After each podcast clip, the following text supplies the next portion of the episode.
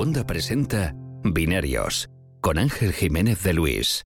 Arrancamos una nueva temporada de Binarios con Antonio Sabana además, o sea que de lujo. ¿Qué tal? ¿Cómo estás, Antonio? Muy buenas, Ángel. Encantado de volver y nada, a ver qué, qué, depara el otoño, ¿no? Después del verano un poco. sí, muy la verdad, este, este, es el primer episodio de la nueva temporada. Realmente debería ser el último de la antigua porque me quedé de ver uno pero se complicó bastante el verano. Quería hacer uno con los temas de los lanzamientos de Samsung, pero al final fue imposible. Y ya entonces ya dije, mira, de cara al, otoño abrimos con eso y así, sí. ya está, me ahorro, me ahorro un podcast. Pero bueno, ¿qué tal? ¿Cómo has pasado el verano?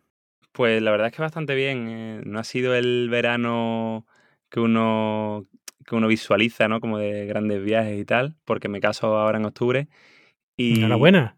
Muchas gracias y organizamos nosotros más o menos el sitio donde nos casamos. Entonces, por ejemplo, sí que tuve una semanita y media bastante tranquila de relajación total. Decidimos quedarnos por aquí cerquita. Y luego en, la segunda quincena de agosto sí que estaba ahí 10, 12 días, además con toda la ola de calor, trabajando a 40 grados en el campo, que es donde lo vamos a celebrar. Pero la verdad es que nos ha ayudado toda la familia a hacerlo. Y hasta primos que no veía desde hace tiempo, que no, no coinciden conmigo en edad y tal, se han animado y ha sido una, una experiencia que, que no cambió por nada, ¿sabes? Pese a esa ola de calor, el ambientazo que hemos tenido me ha llenado, me ha recargado las pilas, así que muy guay. Aquí no ha sido tan grave como en Europa, pero, pero es lo que iba a preguntar, ¿qué tal el verano más fresquito del resto de nuestras vidas? Eh, el, problema es ese, que es que ya, que, que aquí en, eh, por Sevilla vuelve incluso, estamos acostumbrados a que haya hay, mucho calor, pero lo que no estamos acostumbrados es a 3, 4 horas de calor que duran una semana cada una, ¿sabes? Sí, sí, o sea, aquí, digo aquí, aquí en Atlanta, en Estados Unidos, en la zona sur, por ejemplo, ha sido terrible. O sea, ha habido días, ha habido meses enteros por encima de los 100 grados Fahrenheit, que vamos, jamás se había visto, ¿no? Entonces estamos en una situación un poco, un poco preocupante y lo que decía es que no va mejor y es casi lo contrario, o sea que va a ser interesante. Pero bueno, no quiero quitarle eh, protagonismo a tu boda, que es lo importante al fin y al cabo. Pues nada, ¿no? ¿Alguna cosa interesante tecnológica para tu boda? ¿Vas a poner algo de retransmisión o de...? Estoy pensando, bueno, nada así muy... Quiero decir, así tecnológico como novedoso. Novedoso alguna proyección, bueno, alguna proyección de algún vídeo, que eso es normal, y quizá prepare algún espacio así más en el que cuente como mi historia de vida, eh, por qué lo celebro, dónde lo celebro y tal, y ahí sí que haya un poco de vídeo y tal, pero de vídeo me refiero también a una tele como en bucle del vídeo y tal, como el típico en los museos, ¿no? Sí, sí, sí. sí. Pero creo que algo así más... ¿Cómo te digo? Algo más. Mm, así que te puedas decir algo tipo 3D o algún rollo así. No, no, no. ahí nos vamos a quedar eh, más austeros. Nada por Vision Pro ni nada de esto, ¿no? No, bueno, si las tuviera, sí, me gustaría que hacer sentir a los, a los invitados que están en, en Hawái en vez de un campo en mitad ah, de Ah, que además coincide, yo estaré en Hawái. Coincide, ah, claro. Con, coincide con lo de Qualcomm. Mm, bueno, es, es el 21 de octubre, no, sé si sí, pilla por ahí. creo que es, ahora no sé las fechas exactas, pero vamos, voy a ir yo este año a lo de Qualcomm, o sea que me pillarán en Hawái. Pero bueno, mucha ilusión por ir a Hawái, ¿eh? por cierto. y, bueno, quitando que el, año no es muy bueno porque justo en Maui, que es la isla que sufrió el incendio a principios de, verano. Pero bueno, a principios de verano no, hace un mes, hace menos de un mes. Pero, pero bueno, es lo que, lo que toca y además yo creo que ya en octubre eh, es importante luego apoyar estos sitios que sufren este tipo de tragedias con eventos, con gente, con tal, porque al final deja bastante dinero en la isla. ¿no? Sí. Eh, para los que no sepan, Qualcomm hace un viaje anual donde presentan todos los Snapdragon del año. Eh, es un summit, una conferencia, y la suelen hacer desde hace como 5 o 6 años, la hacen en Maui, en, en, ahí en la isla. Así que, bueno. Vamos sí, yo creo que, creo que es el viaje soñado por la prensa tecnológica aunque luego es mucho lío llegar allí, no tengo entendido que es un reventón, ¿no? Es fatal, es un reventón. Yo viajo desde Estados Unidos y para, mí ya es duro, imagínate desde Europa, ¿no? Es, es que es la otra parte del mundo. Y, luego es duro, es decir, no vas a estar en la playa, vas a hacer una conferencia, o sea, vas a trabajar. Es verdad que luego cuando tienes que ir a cenar y esos sitios son sitios muy bonitos, pero, pero luego estás ahí trabajando, no estás de, mm. vacaciones, ¿no? Porque luego te puedes quedar un día o dos eh, de vacaciones por tu cuenta, pero, pero vamos, es, es durillo. Esa es la parte que, que nadie ve en este tipo de eventos. es que, suerte viajas. Digo, sí, viajo, viajo a conferencias. Me voy a China. Oye, qué bien. A China voy a un hotel. a estar en la, en la, sala de reuniones del hotel con ejecutivos y ya está. No, y, y luego lo que tampoco se cuenta en el jet lag. Yo, por ejemplo, recuerdo que el jet lag del de, viaje, un viaje que hice con Qualcomm precisamente a Australia, y el jet lag me duró, bueno, tanto al llegar allí, que recuerdo que me quedé en casa de, de una amiga que vivía allí en Sydney, y por la noche yo llegaba a las 10 a su casa y me quedaba dormido cenando literalmente, cosa que nunca me ha pasado en España, o sea, no, no soy una persona que se quede dormida, a lo mejor viendo una película sí, pero cenando, no, yo me quedaba dormido cenando hablando con ella. Y luego al llegar aquí a casa, que, que llamaran al telefonillo, me, me, echaron un rato una siesta a las 5 de la tarde, me levantara a las 11 y me llamaran al telefonillo y al teléfono toda la tarde y nadie, y no fuera capaz de despertarme. O sea, es un, una sensación del jet lag, esto como de un, un, cansancio que no puedes controlar ni con un despertador, ¿sabes? Una cosa muy extraña. Sí, es duro. De hecho, yo agradezco estar en Estados Unidos que ahora los eventos importantes de Apple y Google y tal los cubro con como mucho tres horas de diferencia, con lo cual no me, no me entra un jet lag terrible. Antes cuando estaba en España era terrible. Bueno, cuando era más joven no me importaba, pero conforme nos vamos haciendo mayores, lo del jet lag te empieza a doler más, ¿no? Así que, que es lo que toca. Hablaremos de viajes también porque has estado en Alemania, pero quería empezar el, el podcast hablando de los, uh, de los teléfonos de Samsung, que no sé si has tenido oportunidad de verlos, tocarlos, eh, por lo menos tienes alguna opinión formada sobre ellos o qué te parecieron los Fold este año. Sí, he podido, he podido verlos en, o sea, probarlos así en profundidad, ¿no? Así que he podido verlos en Berlín porque de, de hecho he estado bastante por el, por el stand de Samsung, que sabes que se, siempre es como el más grande de allí de... Sí, y, vamos, de, y yo creo que este año el único, el único decente, pero bueno, vale. Sí, y tienen su, su, como su gran pabellón siempre, ¿no? Como otros tienen en el mobile, ¿no? Pues ellos tienen allí en, en la IFA. Y a ver, eh, apuesta bastante continuista en, en los dos.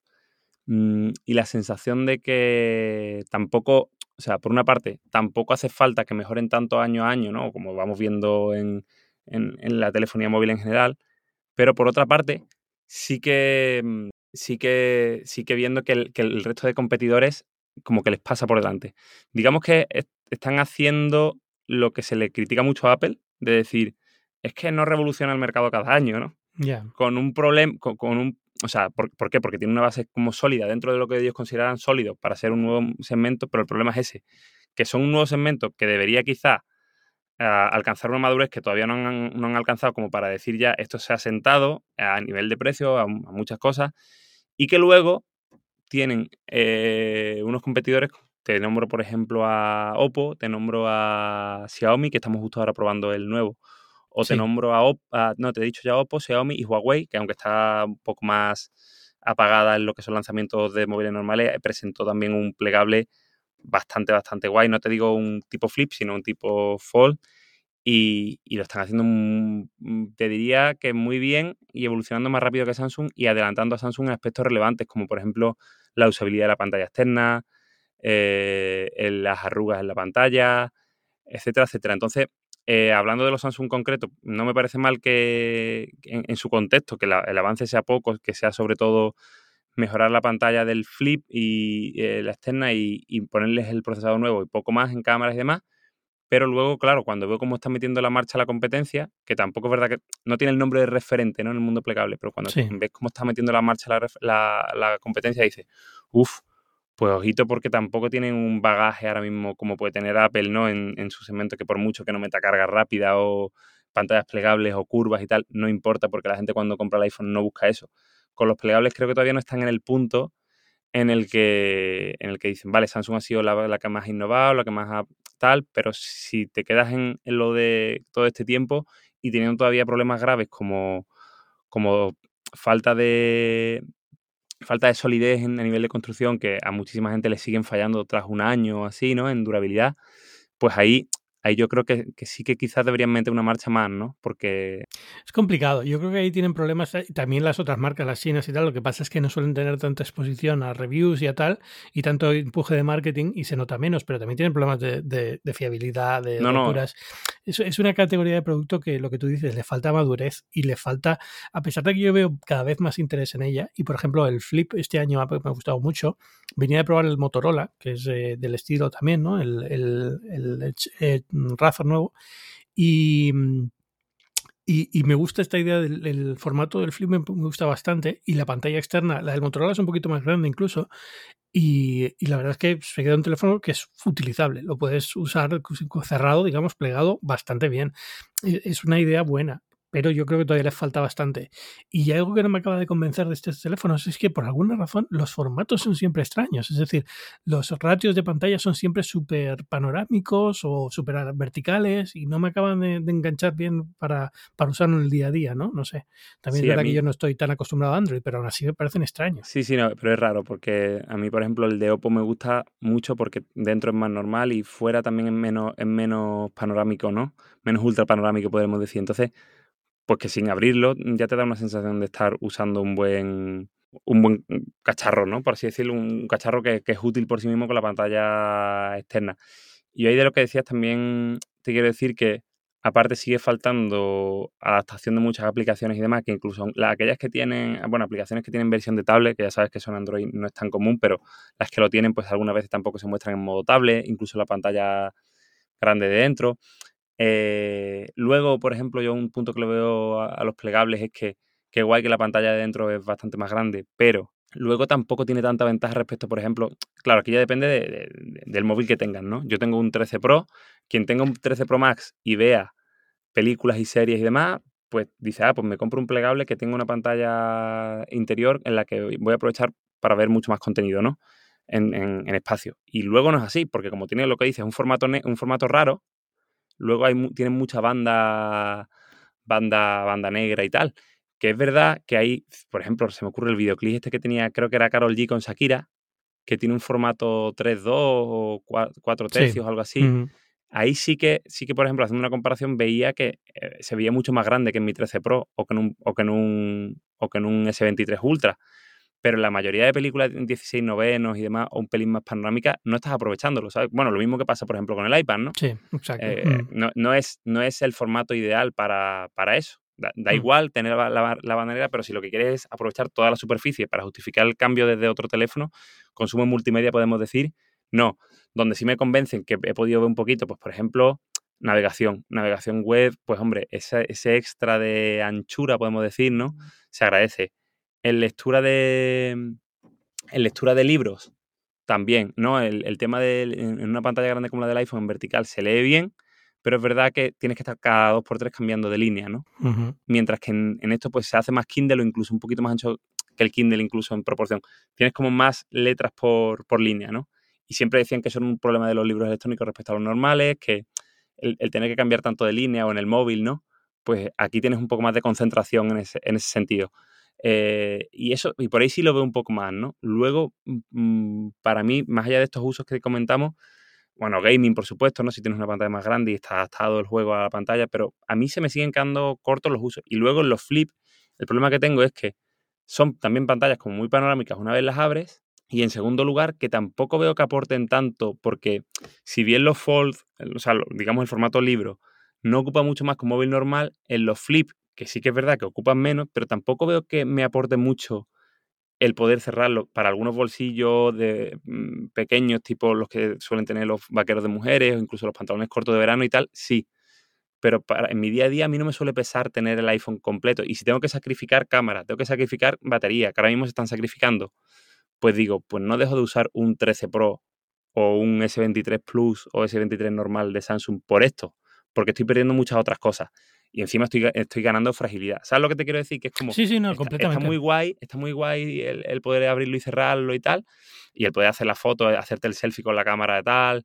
Justo la foto es lo que te iba a decir. la única gran ventaja que yo he hecho de menos en un teléfono de formato normal es esa. Es decir, estos teléfonos te permiten usar la cámara buena del teléfono para sacarte selfies y usar, digamos, una cámara para sacarte a ti mismo, ¿no? Pero quitando esa ventaja, el resto no, no lo veo todavía. Eh, no quiero siempre me cuesta hacer ese tipo de juicios porque pienso que, bueno, es que yo tengo una, una clara predisposición hacia el iPhone, entonces parece como que estoy eh, enrocándome en la idea de que si, si no lo tiene el iPhone no es bueno. Y a lo mejor no es así, pero en general todavía no he encontrado el momento en el que diga este teléfono me interesa o, o lo consideraría incluso si tuviera iOS, ¿no? Es decir, incluso si Apple mañana lanza un iPhone plegable, salvo que fuera un cambio muy grande a nivel de interfaz de usuario y demás, me costaría verlo como ventaja porque ya digo, el, iPhone normal me parece un teléfono fantástico y redondo y no he hecho nada en falta. Eh, la pantalla más grande, lo que tú dices, eh, la, web es donde mejor lo aprovecho. El resto de las cosas que he utilizado, ni siquiera mapas y cosas así, me parece que sea eh, algo que merezca la pena. Sí, no, yo quería decir a lo mejor que eso, que, que no hemos visto algo como hemos podido ver a lo mejor en, en las Vision Pro de, de, una categoría ya creada, pero en la que sí que nos, nos han entusiasmado yeah. ciertas cosas, ¿no? Sí, eh, no, puede ser, puede estar sufriendo un poco del, del problema de ser el innovador, ¿no? De, de, haber lanzado algo que a lo mejor habíamos visto en ciencia ficción y cosas así, pero que nadie se había parado a considerar qué efecto práctico podría tener. Entonces lo lanzas y ahora hay que buscarle la utilidad y la forma de usarlo y encajarlo en la vida diaria, ¿no? Y los plegables todavía no están ahí en, en ese momento de decir, bueno, ya lo hemos encontrado, esto es la forma en la que el teléfono va a tener a partir de ahora. Claro, gente que se compraba, por ejemplo, el Note para, para anotar, ¿no? Pues ahora entiendo que tiene una, pantalla todavía más grande. En, en, ese sentido, al usuario tradicional de Note, que yo nunca entendí tanto, pero mm, que existía, ¿no? El usuario que, que, se, que usaba el, el, S Pen y demás, pues ahora entiendo que tiene una pantalla más grande para, para usar y que puede ser más cómodo para eso, para hojas de cálculo, para anotaciones sobre una web, sobre texto, tal. Bueno, ¿sabes? Entiendo que por ahí puede ir un poco la cosa, pero mientras tenga esos tantos puntos en contra un poco, como puede ser más grosor que se va solucionando, o la fragilidad que no se va solucionando, y, un tacto como más plasticoso, la verruguita, ruguita eh, en el corte de la pantalla y tal, pues bueno, iremos viendo. Sí, no yo desde luego sí que los veo más por la calle. Eso sí que me ha pasado. Que desde este verano en España, sobre todo, sí he visto bastantes, eh, bueno, bastantes. He visto alguno que no era normal para mí ver. Aquí en Estados Unidos, evidentemente, porque es territorio iPhone, pero antes cuando iba a España tampoco, y ahora sí que he visto alguno. Con lo cual, a una parte de la población por lo menos les resultan interesantes. A hay, un mercado que sea pequeño, ¿no? Con lo cual, a lo mejor siguen, se sigue innovando aquí, se sigue avanzando y tarde o temprano llegamos a un, a un formato que realmente encaje.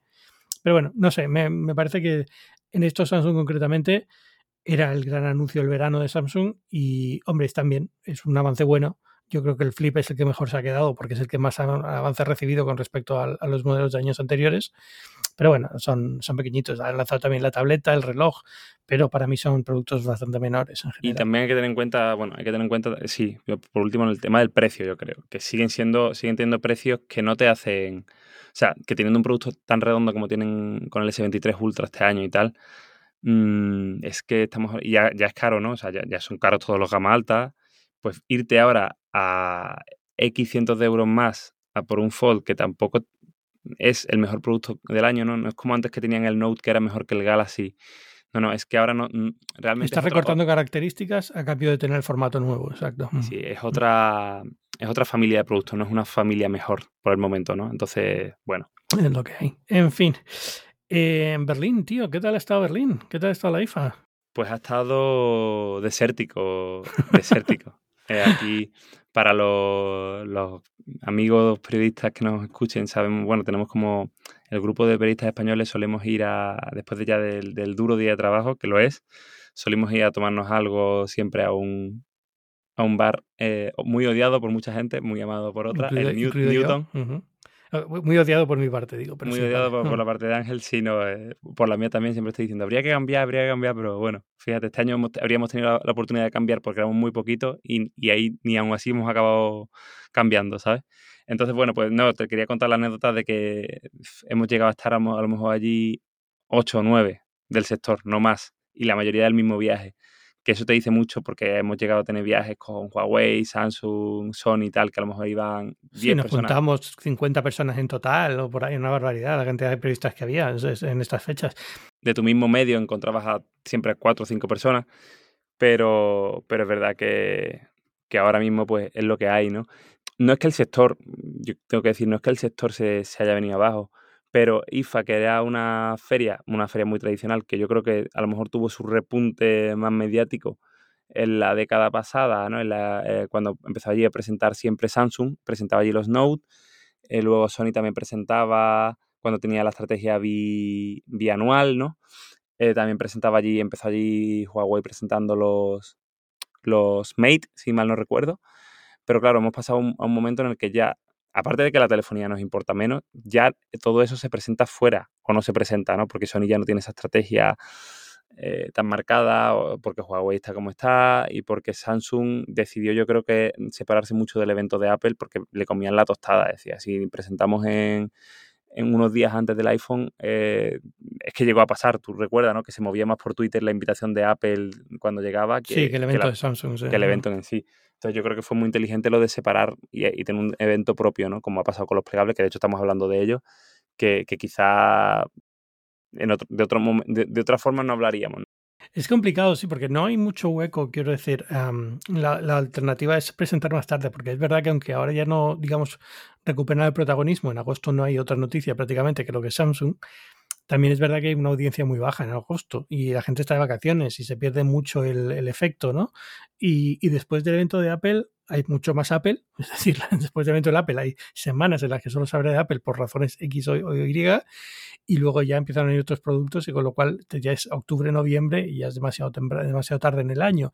Es, es, como un evento un poco extraño en ese sentido, el de, el de Samsung pero no les queda mucho. Yo creo que eh, así como en febrero tienen el de los eh, S, que ya lo tienen como muy marcado y es su fecha y que nadie lo toque, este todavía creo que están dando vueltas. Y de hecho, este año lo han adelantado, lo hicieron mucho antes que, otros años, ¿no? Eh, unido a todo lo de la pandemia, pues se va quedando el, sector como se va quedando. Es decir, la IFA al final también le pasa factura la pandemia y, yo creo que, como feria ha perdido relevancia, y este año que tenido la oportunidad de decir, bueno, no, mira, podemos hacer algo que, realmente vuelva a traer a la gente, a me ha dejado muy frío. Es decir, estaba buscando noticias para dar y no me he encontrado con nada que merezca la pena. Es decir, no, no, no. muy eh, poquito, mucho robot de limpieza, ya está. Sí, robot de limpieza, aspiración, digamos que ahora mismo todos están viendo eh, eso en un momento en el que parece que ese sector incluso empieza a estancarse.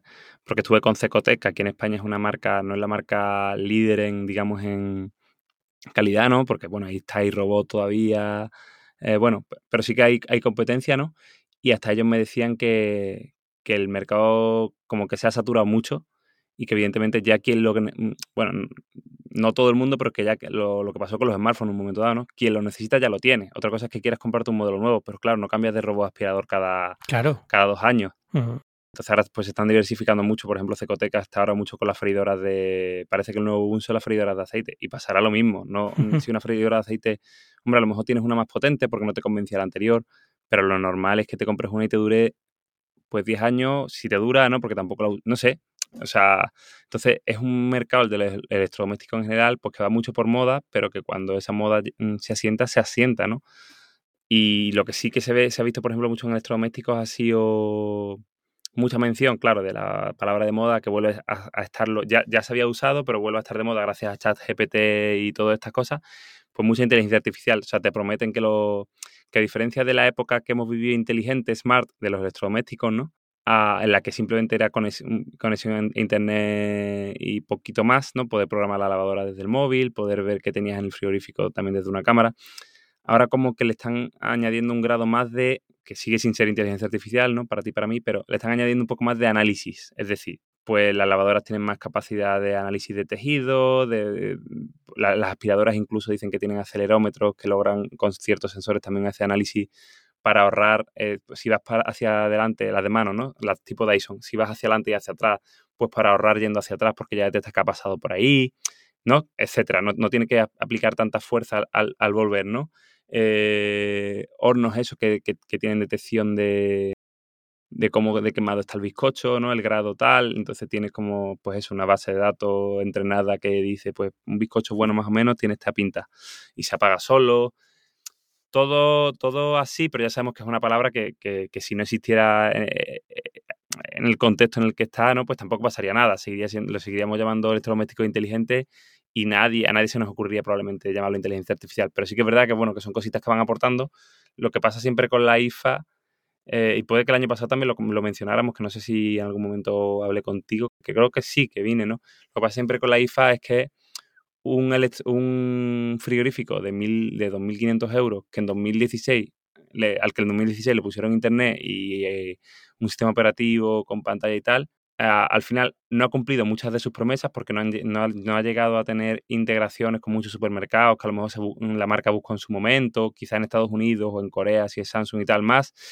Pero es que seguimos en 2023, o sea, han pasado siete años de estas promesas y mucho antes. Yo recuerdo leeros a vosotros en Ariana y tal, muchos frigoríficos ya de 2005 y tal conectados a Internet, que sabemos que era una cosa muy pequeña pero que supuestamente ya querían hacer cosas de este tipo, ¿no? Y bueno, llevamos así dos décadas y realmente el frigorífico que tenemos en casa sigue siendo pues cada vez más avanzado, pero sigue sin ser inteligente porque son muy caros se democratiza poco eso y, realmente incluso los de 2023 siguen sin aportar poco respecto a los, a los que hubo en 2016. No hablo de especificaciones de enfriamiento y tal, que ahí, avanzan una barbaridad, eh, están muy separados por, por módulos, ¿no? Ahora un, mismo módulo que puede ser congelador y frigorífico, ajustar muchísimo la potencia según el tipo de alimento, que lo detecte y tal.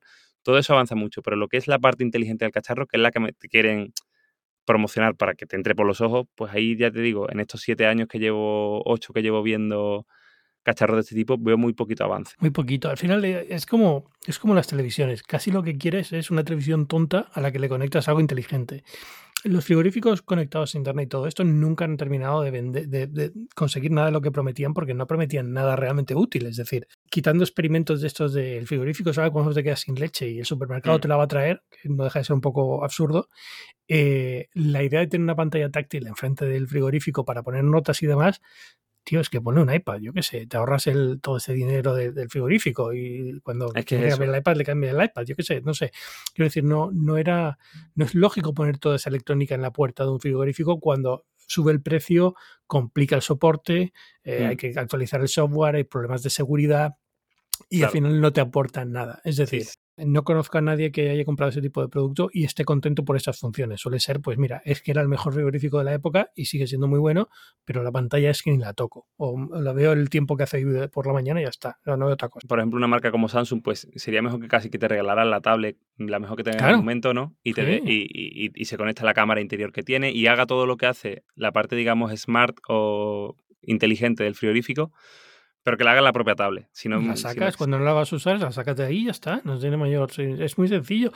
Pero, pero por eso digo, pero pasa un poco como lo de las televisiones. A los fabricantes no les, no les interesa eso. Lo que les interesa es meterte todo lo máximo posible en el, en el frigorífico, porque lo que te están, digamos, donde están sacando dinero no solamente que el frigorífico es más caro, sino la cantidad de datos que sacan de ti.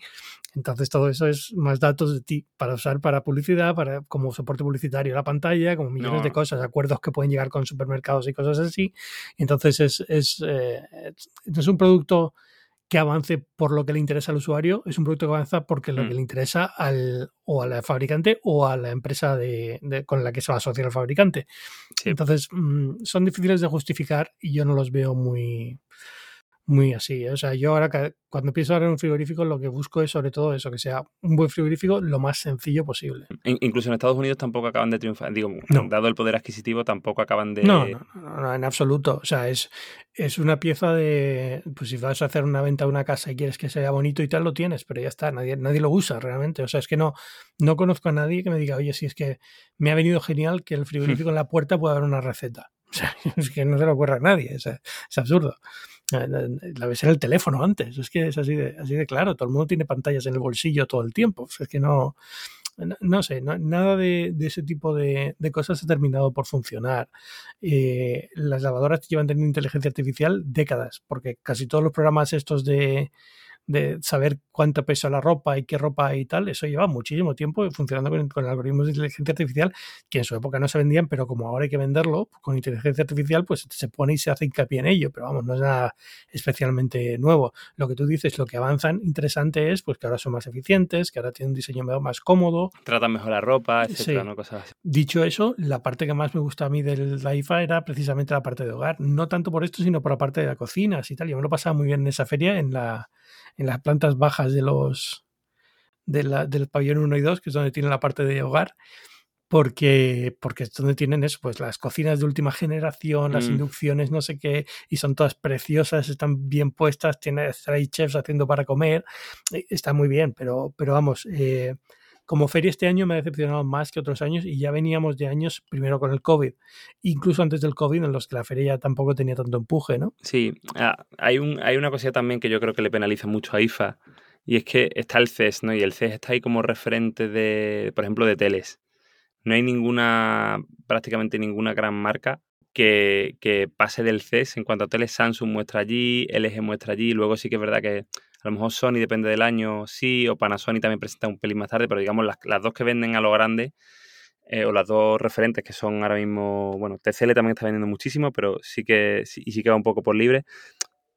Pero lo que quiero decir es que no, no, tiene, no tiene el IFA una entidad, de, por ejemplo, de, de ser la feria de algo. El mobile es el de telefonía. Eh, sí que es verdad que de electrodomésticos, ¿no? Yo creo que más que el CES y tal, pero claro, no es tanto no es tanto como, como, como el CES, en, tampoco en teles, y, y- y lo que uno podría esperar, pues un lanzamiento de teles así como de segunda mitad de año, pues ya realmente las marcas esperan, esperan al CES. Sí que ha traído TCL cositas recién presentadas, no las ha, no las ha presentado propiamente aquí dichas, pero sí que las ha traído, bueno, ha sido una semana antes, y sí que están logrando cosas increíbles como, como pantallas de 5000 nits de brillo, que sabes que para HDR en, en destellos pequeñitos y tal, pues digamos que la norma busca que todas las teles puedan reproducir contenido de especular a 4000 detalles especulares a 4000 nits, entonces TCL ya va por los 5000, eh, 5000 zonas de, ah, de atenuación, atenuación local también, porque por ejemplo ahí tenía el, el iPad tenía 2500 si no recuerdo mal y eso es una burrada ya incluso para una tele, pues están hablando de 5000 frente a las mil y pico, dos mil que tienen otros modelos, incluso cientos o 500 que tienen, que tiene Samsung en, en muchos de sus modelos. Entonces, dentro de la gama alta no estamos hablando. Em, y ahí sí que, sí que veo, sí que veo tendencias como eso, como a Hisense o TCL, que lo van a poner, lo comentaba con la gente de Samsung, creo que van a poner en, en bastantes dificultades aquí el mercado. En- sé que en Estados Unidos ya están vendiendo mucho, Sí, teles. aquí vende un montón. Mm. Y, y, eh, es que de verdad están siendo como un poco la Xiaomi de las teles, en, el en lo que tendría que haber sido Xiaomi aquí en España en teles, que no ha llegado a serlo, eh, porque realmente la oferta de Samsung ya era, o de LG en gama media-baja era, era buena. Em, pero lo, lo que era como retar a la gama media-alta de las marcas no lo ha llegado a hacer Xiaomi y aquí eh, Sí, TCL... TCL, aquí en Estados Unidos se está llevando ese mercado. Es, yo tengo una TCL, a ver, no, no son teles muy buenas. A mí, la mía, por ejemplo, mm, la- sabiéndolo, ¿eh? la compré sabiendo que no era la mejor televisión eh, y empieza a tener algunos problemas de desgaste chungos y tal, pero, pero en general tienen, eh, tienen eso, tienen sobre todo el precio, tamaño por precio y, ca- y y características por precio. Esto es el equivalente a lo que sería Mm. la- el QLED TV de Samsung Sí, no, con no, el mismo tipo de, de retroiluminación y demás. Y entonces, por, si la puedes comprar por 600 en vez de por 1500, pues evidentemente es, llama mucho la atención. Sí, ¿no? sí, no, y, y- y ya te digo, y desde- no sé qué, cuándo la comprarías tú, pero desde el año pasado están ya, yo creo que han, metido una marcha más como cuando llegaron los, digamos, los, coches coreanos, eh, la primera generación de Kia aquí en España, que eran como más feotes, se veía que tal, y luego como que la década pasada ya, ya dieron un salto y ahora quizás han, han vuelto a dar otro salto, ¿no? Pues yo a TCL la veo como, digamos, no en el salto segundo, pero sí en el primero, es decir, como que han dado un salto respecto a la TCL que yo conocí hace unos años. A ver, yo, yo la, tenía la idea de que eran peores y cuando yo la compré ya estaban en un- una situación bastante mejor y es muy buena televisión, es decir, ha cumplido lo que yo quería y más, es Mm. bastante bien para lo que yo quería. Eh, lo que pasa es que ya empiezo a notarle dónde están los, los eh, límites, ¿no? Y, y es verdad que ahora a lo mejor si me planteara una TCL, pues ahora sería mucho mejor y más, eh, más seguro comprar ahora una de este modelo similar, el equivalente a lo que, a lo que me compré yo. Yo me la compré en 2017 No, claro, el, el salto es espectacular. O Ya, sea, ahora por te eso, están ¿no? dando eso. Por, por... Yo he llegado a ver aquí en España pues el equivalente a una Samsung de 2.000 o 1.500 euros, evidentemente, eh, con, con- con también tiene cosas peores, como peores quizá ángulos de visión o los, reflejos, la, la, la, el- la capa antirreflejos que tiene también puede ser peor y tal. Pero estamos hablando de que lo que Samsung 2.000, 1.500, 2.000, el TCL a lo mejor te lo está dejando por 800 Ujú. eh, y, eh, y superior en algunas cosas como en brillo y demás. ¿no? O sea que siempre hay un tira y afloja, pero veo que van a apretar muchas tuercas. Sí, sí. Y en mercado de teles que estaban quizá en gama alta un poco todo, estaba como un poco, eh, ¿cómo te digo? Un poco estancado porque eh, las OLED de LG estaban un poco estancadas, un poco como Intel, ¿no? Podemos, por hacer un símil, como, como el Intel de la década pasada también, pues algo así, ¿no? Y ha, y ha llegado Samsung con las QD OLED y está apretando muchas tuercas porque además Samsung se puede permitir eh, rebajarlas mucho de precio y lo está haciendo frente a, a LG que no tiene tanto músculo o a Sony que no lo tiene y no apenas rebaja sus teles, pues Samsung está haciendo cosas increíbles y, y bajando muchísimo el precio. Y por la gama de LCD media, baja y media alta, pues hay TCL, Hisense y demás también dando muchísimo, muchísima competencia. Con lo cual, este año está siendo sobre todo interesante en eso. En que cosas que no bajaban de precio van a bajar gracias a Samsung por la alta y por la media gracias a, TCL. Sí, y luego la otra cosa que he visto es interesante ha sido el único que he visto, fabricante que he visto un poquito de, ganas así en la IFA ha sido em, Lenovo. Que Lenovo, sí. Sí, sí, con la, con la, el competidor este de la. De la Ally, de la ROG Ally. Sí, de la ROG Ally de la Steam. De Steam, Steam Deck. Steam Deck. Sí, sí, sí, yo no lo he podido probar, lo han, probado unos, unos, unos amigos, pero fíjate, me parece un producto, la ROG Ally también, me parece un producto muy interesante, eh, que están evolucionando rápido, que sí que es verdad que siguen teniendo su, su autonomía limitada. Es la mayor crítica que he visto, eh, por ejemplo, en, lo, en, la que probamos nosotros, en la, la Live. Pero luego, por ejemplo, me, me, gustaría probarla mucho porque tengo la sensación de que como chip, eh, esto que está haciendo Nvidia así de bajo consumo, está ahí, ahí en eficiencia quizá con... No, no se aleja mucho del M1, ¿sabes? No, no, está, está muy bien. Y yo creo que es, es una categoría de producto, estos, digamos, son casi peces pequeñitos, ¿no? Al fin y al cabo, lo que son que va a crecer yo creo bastante en el próximo año. O sea, este año y el que viene van a ser un poco los protagonistas del, del mundo de la informática porque hay muchas ganas de, de, gaming en portátil que no sea la Nintendo Switch y que eh, Steam Deck yo creo que ahí dio, dio en el clavo y, y, todos estos clones que están saliendo ahora van a, a, a coger la fórmula y, darle un poquito más de, de, potencia. Yo creo que va a haber un, un, movimiento grande ahí. Yo con muchas ganas de probarlo, la verdad. No lo he probado ninguno todavía, pero, pero le llevo dando vueltas mucho tiempo. Lo que más me echa para atrás es precisamente la idea de que va a, va a evolucionar muy rápido. Entonces, no tiene mm. mucho sentido comprarse una Steam Deck ahora porque en, en, dos o tres meses vas a ver muchas más cosas más interesantes probablemente, ¿no? No, sí, solo el saltito este de... Con, el saltito este de... Con, he dicho Nvidia antes, perdón, quería decir AMD, pero, pero con el saltito este del, del Ryzen este que, que tienen, sí. uh -huh. de verdad que, que, lo ves en, en cifras, en benchmark y demás, que ya sabemos que eso no es toda la historia, pero bueno, es que hasta ahora. No, pero Intel es parte no de la historia y sobre todo en para juegos y tal suele ser mucha y parte de la historia. ¿no? Y está ahí, ahí con el M1, ¿sabes? Digo, que tener un, tener un chip así, eh, que incluso también puede funcionar en modo fanless.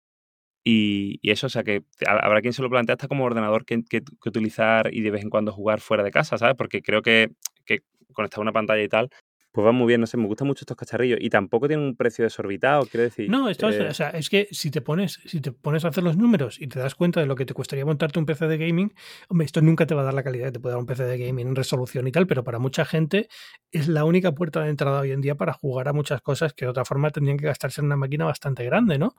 Sí. Entonces es como, bueno, pues me soluciona la papeleta. A lo mejor tengo un Mac en el trabajo y esto me soluciona la papeleta de quiero jugar algún juego de PC de vez en cuando, un juego de Steam de vez en cuando y esto me lo va a solucionar, aunque no sea la mayor calidad gráfica, pero sé que va a poder jugar, eso que voy a poder jugar, ¿no?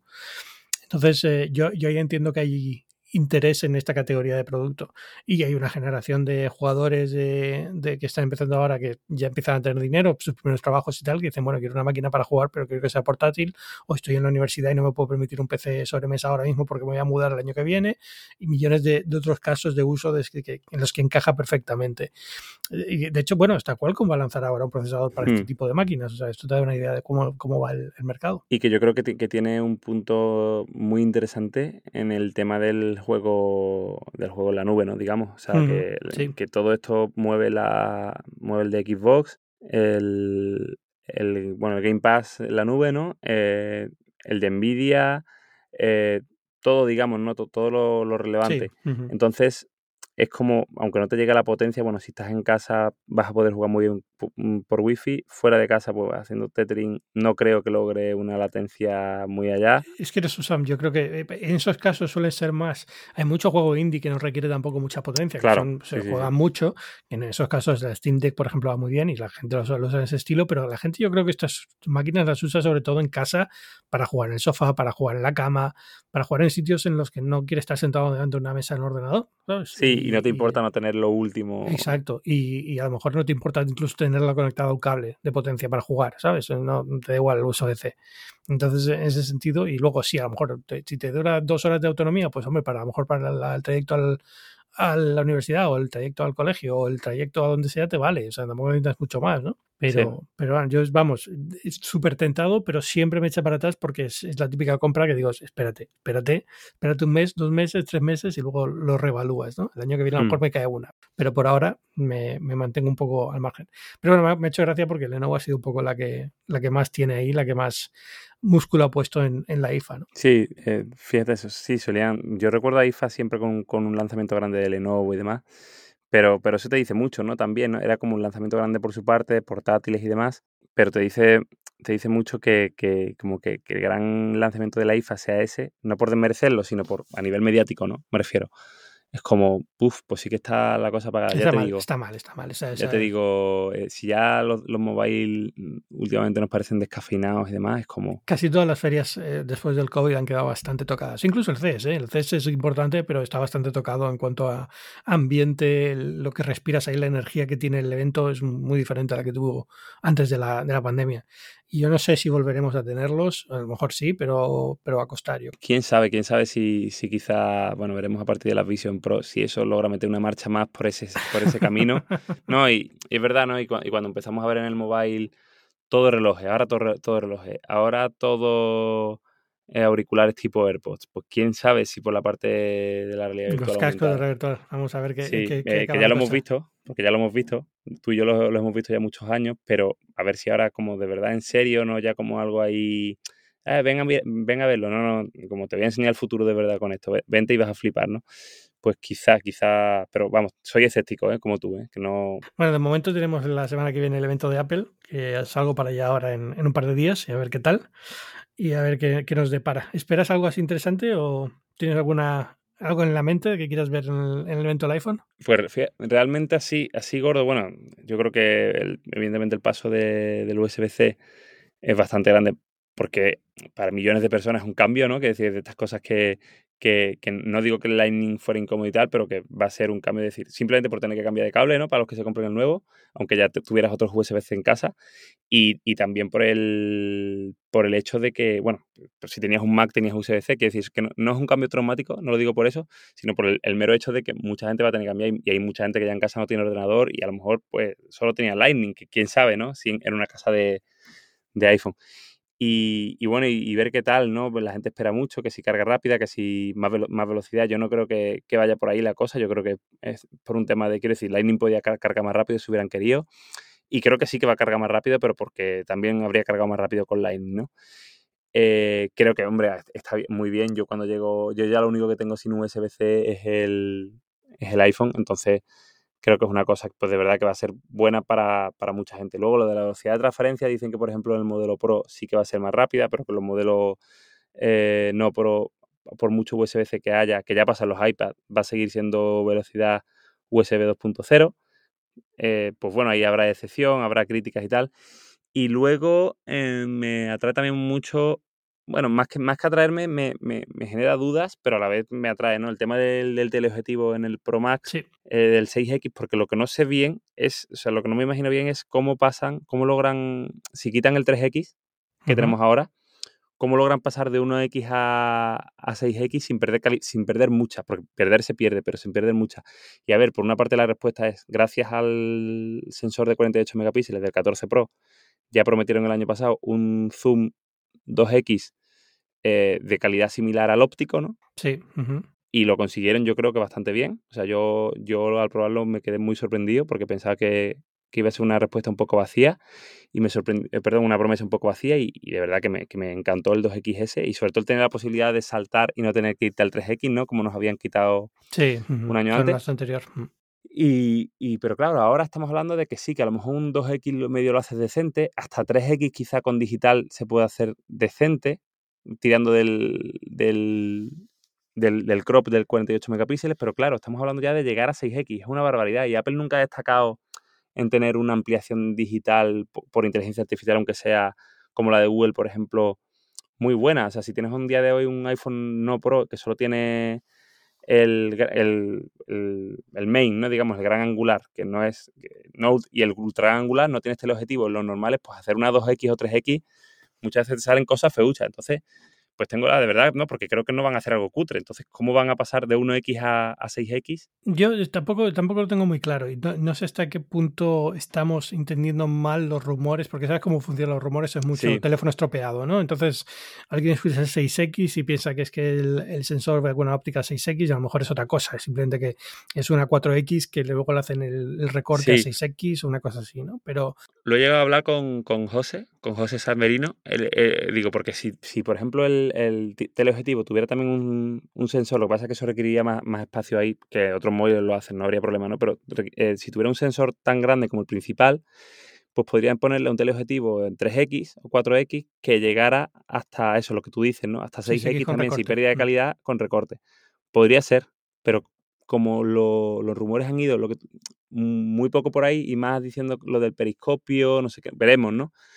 Veremos, pero, pero a, mí, a mí desde luego me gustaría mucho la opción de tener un 3X como el año pasado, pero con sensor de 48 megapíxeles y que pudiera ampliar mucho recortando, porque han demostrado ya que de 1 a 2X lo hace muy bien. No sé, tengo, a ver, siempre la cámara es lo que más me llama, la atención, evidentemente, porque es lo que me gusta, pero, pero bueno, eh, yo tengo sobre todo interés por ver cómo venden el cambio USB-C. No porque no crea que haya que venderlo, no porque quiera verles arrastrarse ahí pidiendo perdón, porque no lo van a hacer, sino simplemente porque me parece una, un ejercicio interesante de comunicación para una empresa, ¿no? Cómo, cómo haces este tipo de, de, de, transición sabiendo que vienes obligado por la Unión Europea, pero bueno, es algo que tampoco, quiero decir, eh, lo comentaba con, con Pedro Aznar en las charlas de Apple Esfera que hemos grabado también hoy, que tampoco es una cosa Quiero decir que no es que Apple lanzara Lightning porque no quisiera USB-C. Lightning llegó como respuesta a micro USB porque micro USB, micro USB eh, tenía bastantes limitaciones mm. y no le permitía hacer lo que antes podía hacer el puerto de 30 pines que tenían los iPhones originales. Con lo cual, bueno, pues lanzaron Lightning como opción. Y muchas de las cosas que trajo Lightning, luego Apple, que es parte del consorcio de USB-C, las puso en el USB-C. Es decir, evidentemente Apple ha sido una de las impulsoras de USB-C y una de las impulsoras de cómo funciona USB-C hoy en día.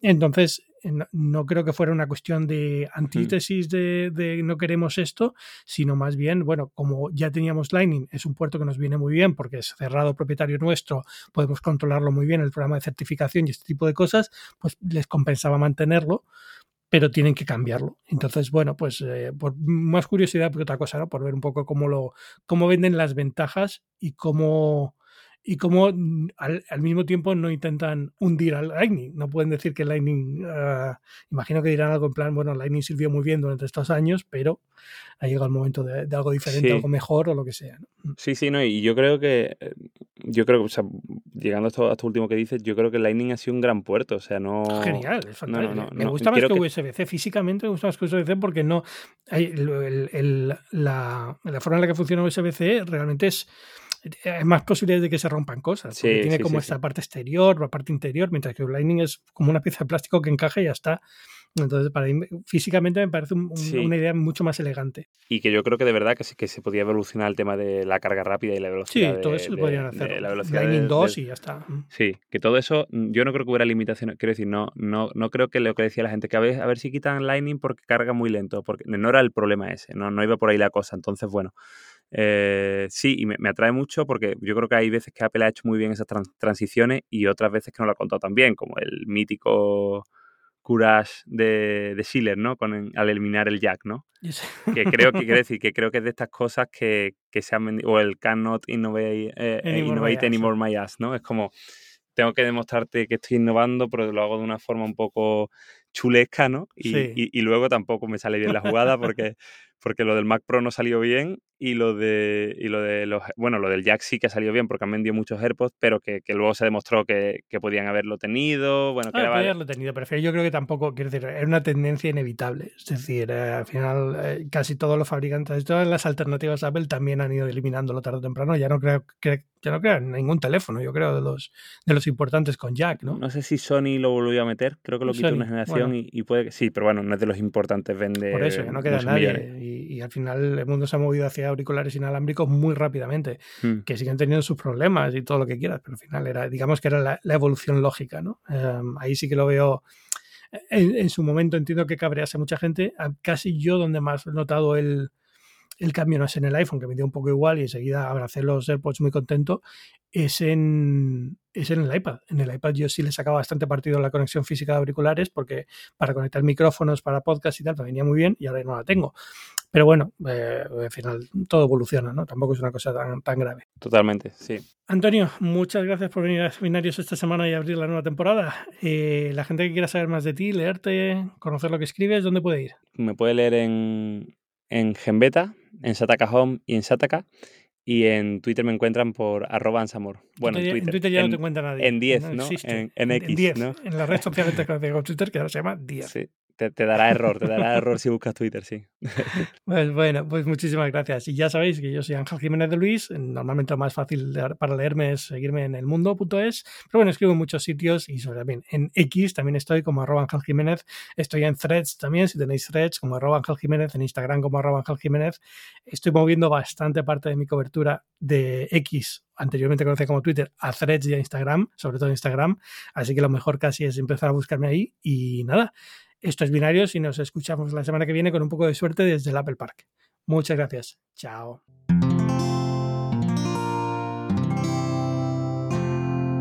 Puedes escuchar más capítulos de este podcast y de todos los que pertenecen a la comunidad Cuonda en cuonda.com.